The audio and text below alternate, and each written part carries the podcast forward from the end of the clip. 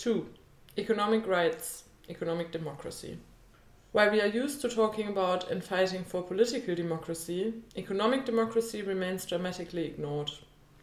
Economic democracy refers to the idea that workers should have a say in the organization of their labor, just as citizens have a say in the organization of political power. At the same time, the concept points to economic rights that should be defended just as political rights. The right to a home, an income, and subsistence that should not be debatable. Even though it often failed to live up to its principles in practice, it remains a powerful source of both ideas and experiences that can help imagine different political economies.